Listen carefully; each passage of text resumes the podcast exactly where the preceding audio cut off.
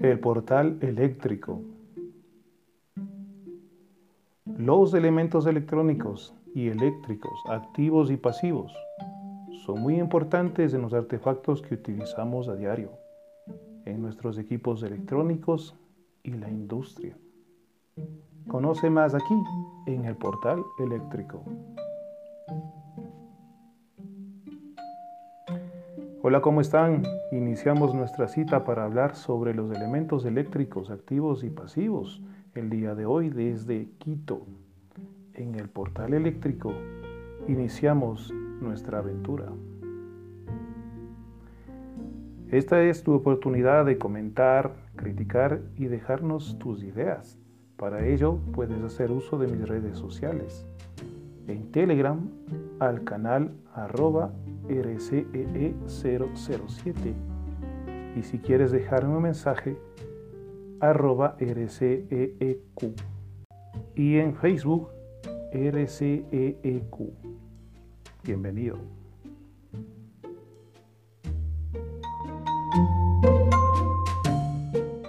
En nuestro cuarto capítulo hablaremos sobre el elemento eléctrico, el resistor. Este elemento tiene la capacidad de oponerse al flujo de electrones o paso de corriente eléctrica. Ejemplos de este elemento tenemos las planchas, calefactores, focos incandescentes, hornos eh, de niquelina, duchas, etc. El resistor es el elemento de circuitos más comúnmente utilizados en la práctica. La resistencia es la medida de la magnitud de oposición al flujo de electrones o de intensidad de corriente eléctrica de este elemento. La unidad de medida es el ohm, en honor a Georg Simon Ohm, un físico alemán que estudió la relación entre voltaje y corriente. El símbolo de la resistencia es la letra griega omega. Y en la práctica nosotros podemos tener eh, resistores con resistencias que van desde décimas hasta millones de ohms. Este elemento no tiene polaridad, es decir, su conexión en distinto orden no altera al circuito. Su principal función es la de disipar el calor, proceso en el cual se convierte la energía térmica, la energía eléctrica en energía térmica.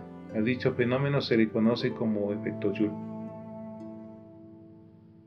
Se denomina resistencia ómica a aquellas resistencias que a cualquier temperatura dentro de su rango de operación mantienen un valor constante. ¿Cómo se clasifican los eh, resistores? Se tienen resistores de tipo fijos, que son aquellos que no podemos modificar su valor de resistencia, y resistores variables, que son aquellos en los cuales podemos modificar la resistencia por efecto de perillas o selectores. Dentro de los eh, resistores eh, variables tenemos a los potenciómetros y rióstatos. El potenciómetro se utiliza en circuitos con bajo amperaje y disipan poca potencia. Los rióstatos son de mayor tamaño, por ello circula más corriente y por ende la potencia a disipar es mayor. ¿Cómo se construyen las resistencias electrónicas. Estas resistencias están hechas a partir de materiales conductores y resistivos, como carbón prensado, películas metálicas y alambre recubiertos en cerámica. Ajustando la proporción que los componentes tienen para este tipo de resistencias, se logran los valores resistivos deseados. Estas resistencias son sensibles a la humedad y tienen una tolerancia que van entre el 5 al 20% de su valor nominal. Los rióstatos se construyen con hilo conductor resistor enrollado sobre un material dieléctrico, que puede ser cerámica o vidrio. En el resistor se ve una potencia máxima la cual permite disipar la corriente en forma de calor. Los valores más comunes en electrónica son de un cuarto y medio vatio y una tolerancia del 5%. Para electrónica de potencia y proyectos más específicos se utilizan resistencias de mayor potencia de disipación, es decir, aquellas que van sobre un vatio en adelante. Simbología de la resistencia. ¿Cómo es la simbología de la resistencia? Y en eso tenemos algunas tendencias como la de la IEEE y la de la IEC, que son normativas eléctricas. Pero se ha asumido por em, convención que la resistencia se puede expresar de dos formas, como una línea zigzag y otra como un rectángulo cuyos terminales se conectan por su lado más corto. También dentro de las clasificaciones de los resistores y en concreto de los resistores fijos, tenemos cuatro grupos de clasificación. 1. Resistencia eléctrica de carbono, hecha de polvo de carbón o de pasta de grafito, son hechas para baja potencia. 2. Resistencia eléctrica de película o cermet, hechos de pasta de óxido de metal conductivo, funcionan con bajos valores de voltaje. 3. Resistencia eléctrica de bobina de alambre, con cuerpos metálicos para el montaje del disipador de calor, clasificados para altas potencias. 4. Resistencias eléctricas de semiconductores. Tecnología de película delgada de montaje en superficie de alta frecuencia y precisión. Las resistencias que se unen al ensamblar circuitos electrónicos están empacadas en varias formas, incluidos componentes axiales, componentes de montaje superficial. El encapsulado en línea DIV y el encapsulado simple SIF contienen múltiples resistencias en paquetes que se acoplan convenientemente en la elaboración de circuitos impresos.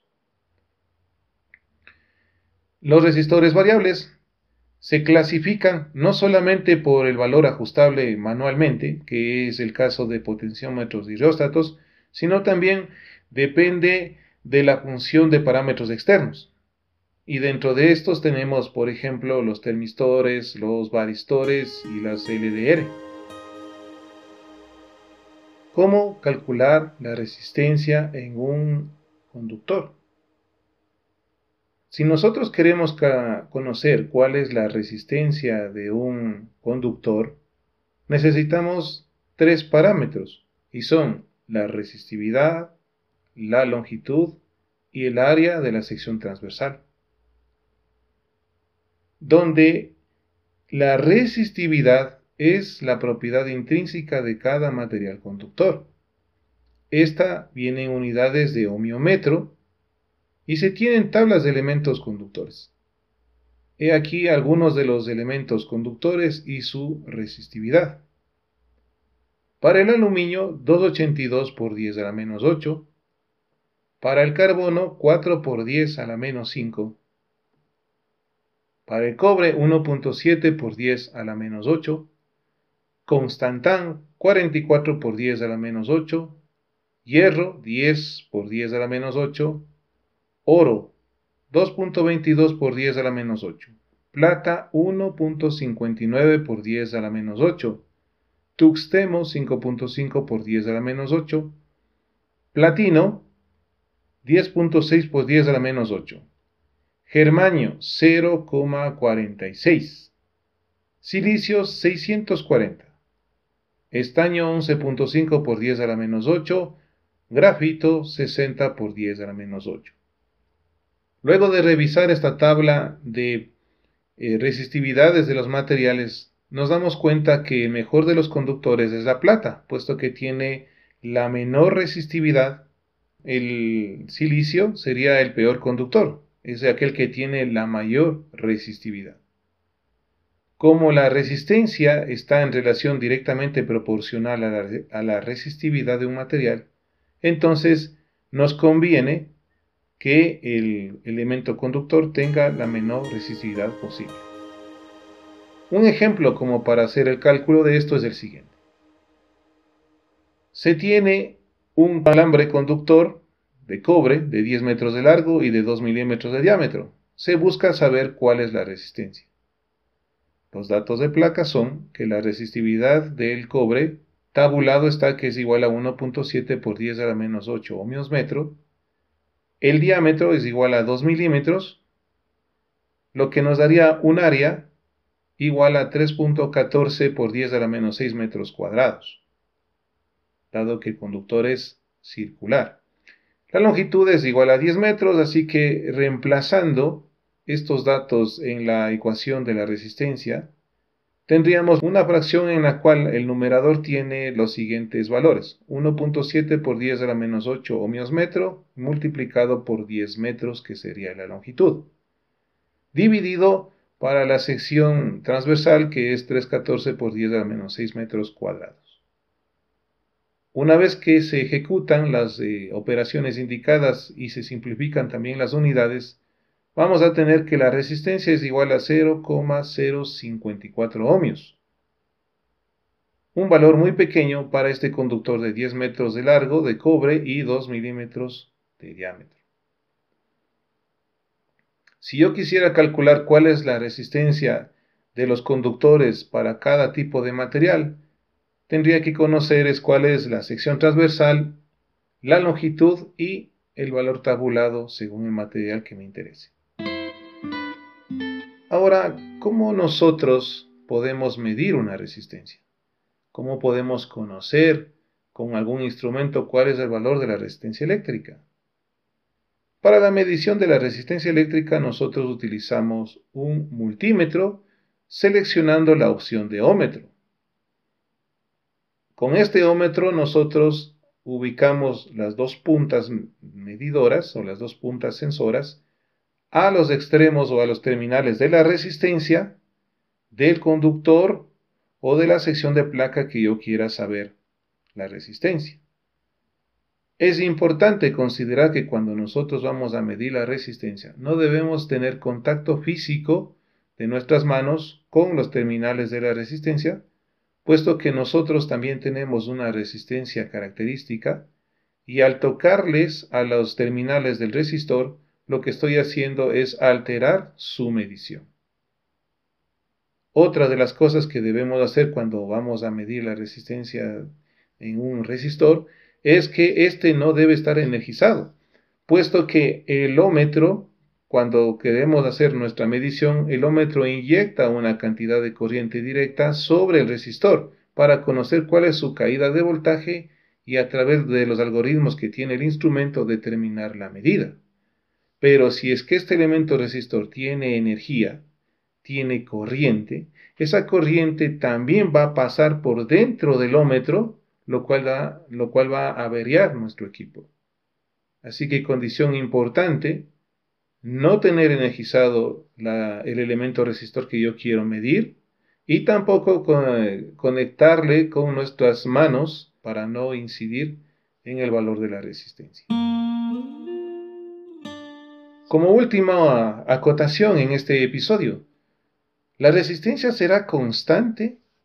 ¿Acaso variará la resistencia y en base a qué condiciones? La resistencia eléctrica tiene una estrecha relación con el cambio de temperatura de un conductor.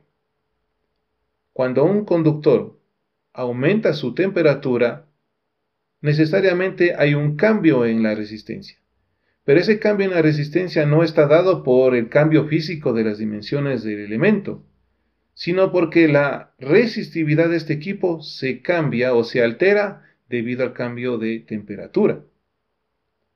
Cuando hay un aumento de temperatura, el calor causa una vibración atómica y esas vibraciones causarán colisiones entre electrones libres y los electrones de las capas internas del átomo. Estas colisiones utilizarán energía de electrones libres. Si se producen muchas colisiones o muchos choques, la energía del electrón libre aumenta y por lo tanto la resistencia en total de esta cantidad de electrones que se están agitando va a hacer que modifique la resistividad del material. Por lo tanto, si nosotros hacemos una analogía cuando nosotros ponemos un foco incandescente Inicialmente el nota que encendemos ese foco está frío y su resistencia tiene un valor característico, un valor por default. A medida que pasa el tiempo, el foco cada vez gana más y más calor por su, por su propiedad de ser un filamento incandescente y la resistencia de ese foco también va cambiando. Y mientras más rápido se dispara el incremento de la temperatura, la resistencia también cambia de una forma lineal a una no lineal. ¿Qué está sucediendo? Que en ese instante en que el foco, su filamento pasa de estar eh, frío a ganar muchos grados centígrados, está alterando la resistividad y por lo tanto la resistencia de ese filamento va a cambiar. Hasta aquí entonces nosotros ¿Qué conocemos del resistor? Que está hecho de varios materiales que están hechos eh, para conducir eh, eh, corrientes grandes o pequeñas, es decir, tiene un cuerpo de disipación de pocos vatios o de milivatios más bien, 250 milivatios, 500 milivatios, y algunos tipos de resistores que están hechos para disipar más potencia. También los resistores son fijos y dentro de los fijos hay algunas clasificaciones por el tipo de material y dentro de los variables según los parámetros de variación, ya sean externos o sea también de variación manual. En el siguiente episodio hablaremos cómo son sus conexiones en, en circuitos serie y paralelo, la resistencia equivalente, pero también aprenderemos a calcular el valor de la resistencia cuando nosotros tenemos elementos resistores que vienen pintados con franjas de colores o cuando tenemos los paquetes DIP o ZIP que vienen con códigos alfanuméricos. Pero eso es tema del siguiente capítulo. Gracias como siempre por estar presente en este audio y por favor comenta. Es muy interesante para mí saber cuáles son tus opiniones Puedes hacerlo a través de mi canal de Telegram. Hasta el próximo audio y como siempre, eres bienvenido al portal eléctrico.